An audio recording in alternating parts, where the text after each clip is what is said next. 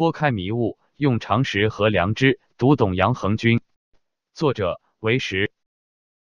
杨恒军是一个不寻常的人，他的不寻常在于他出自中共体制，但他又不愿在体制内苟活，走出体制又被体制外所猜测、排斥。他的身上的确有神秘的色彩。一句话，读懂杨恒军不容易。一月十九日，杨恒军被北京国安部门拘捕，罪名是涉嫌危害国家安全。海外舆论顿时纷纷扬扬，同情者有之，污蔑者有之。杨恒军到底是一个怎样的人？我想与大家谈谈心，特别是反对他的人和想让他冤死在狱中的中共高层。坦率说，自二零一七年初海外骗子爆料革命以来，很多异议人士的表现使我有了一种陌生感，觉得眼前的世界与我的想法有很大的出入。我开始力图远离吵闹纠纷，一是为了清静，二是所看到的吵闹大都太低级、卑劣，对我实在是一种精神污染。我和杨恒均是十余年的朋友，我想除了他的导师冯崇义教授，我算是对他比较了解的。当然。我需要提醒阅读我文章的朋友，如果您怀疑一切，认为世上的人都说谎，就请你绕行。我只能说，一切沟通是基于基本信任。我不是说谎者，一些事情不便说的不说，但我没有编故事来骗你的天赋。按冯崇义教授的看法，杨恒军是一名文学青年，这个定义有点模糊。以我对杨恒军的了解，细化一下吧。杨复旦大学毕业后。意气风发进入了体制内工作。冯教授说，杨脱离体制后决心写小说。我的猜测是，杨的意气风发的性格不适合生存在僵化的体制内。在体制内得到重用提拔的是那些每天坐办公室喝茶、看报纸、外表糊涂、内心狡诈的人。那些有能力、有理想，甚至露出锋芒的，被淘汰出局只是时间问题。杨恒军开始写作的年代，遇到博讯推出作者开办文集博客的功能。博讯博客开始于二零零一年，应该是中文世界最早的博客程序。杨恒军的小说，著名的有长篇《致命》系列，在博讯博客发布。在他的一篇被翻译成英文的文章，他写了这段历程，大概题目是“我的第一个博客”。经过偶尔的沟通，我们成为了朋友。杨恒军给我的印象是幽默、随和，无论谈什么话题，他都可以深入沟通，谈话营养很丰富。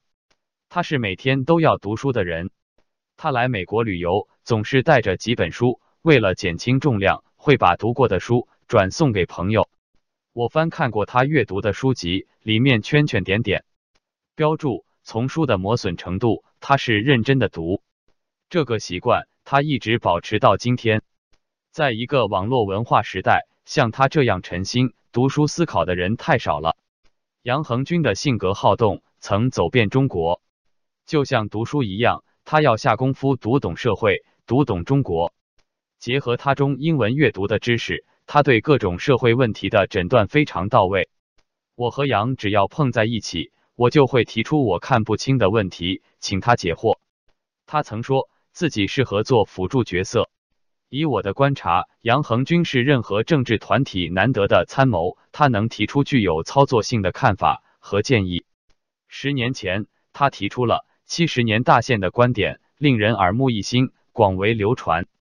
据说中共高层很恐惧就这个预言，反复探讨破解之法。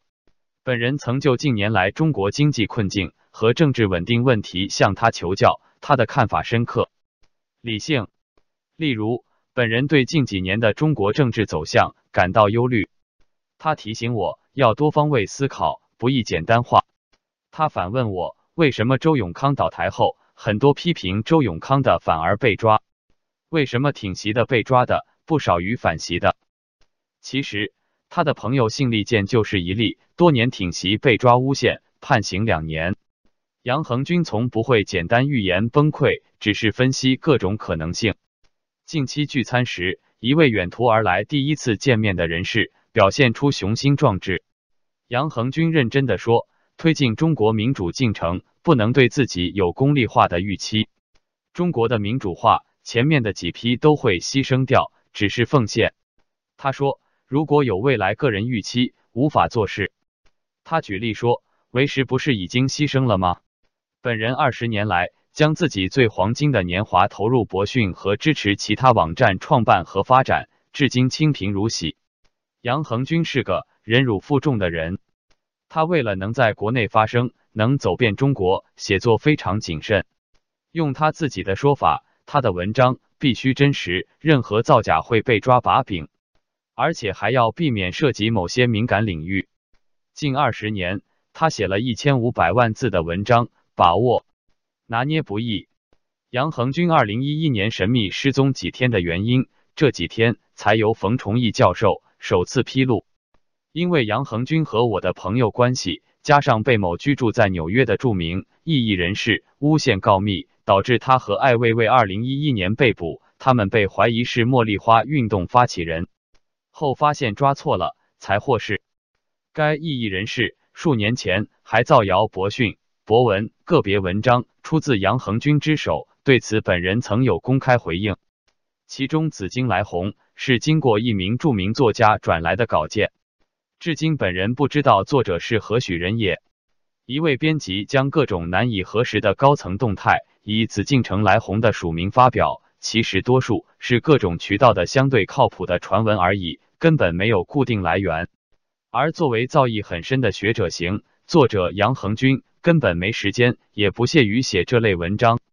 杨恒军的微博、博客多次被关，但印象中他从没公开抱怨过，以至于那些批评他的人质疑他为什么他的博客不关。当他的微博关闭一年，这些人似乎又眼盲了。这点我和他处理方式类似。博讯在优酷的视频账号被删，本人微博被删，以及澳门入境受阻、回国签证受阻。我一概不抱怨，不炒作。我是不想自己成为新闻。杨恒军则是怕得罪网管，怕火上浇油。杨恒军是难得的理性思考者，从他那里可以获得治国解困的药方。他也是各阶层沟通的最好桥梁。受杨恒军影响的人很多，他的朋友遍布全国各地、各领域。关于杨恒军神秘背景的各种揣测，本人不多解释。建议大家看看冯崇义博士在接受博讯和其他媒体的访谈视频和文章。本人只想说，下结论前，请先做点基本功课，读读他的文章。有人拿杨恒军妻子的政治问题说事，这和文革的出身论、株连做法有什么区别？婚姻源自情感，它可以超越种族、年龄和不同政治见解，这是常识。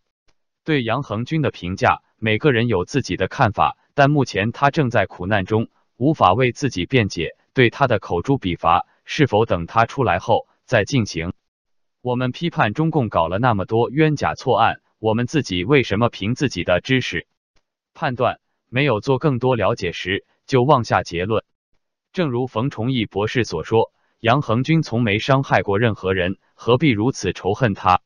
我所看到的是。他自己走出体制，放弃了优越的升官发财机会，和我一样清贫。他的经济在做小贩后才好转，此前身无片瓦。用他的话说，租房换地方没牵挂。我和杨恒军同龄，虽然他的很多性格优势我并不具备，但他说我们有很多共同点。我看到的就是他在里面放弃了体制利益，走到外面从事艰难的写作。我在外面放弃了去公司任职，而选择了艰难的信息传播。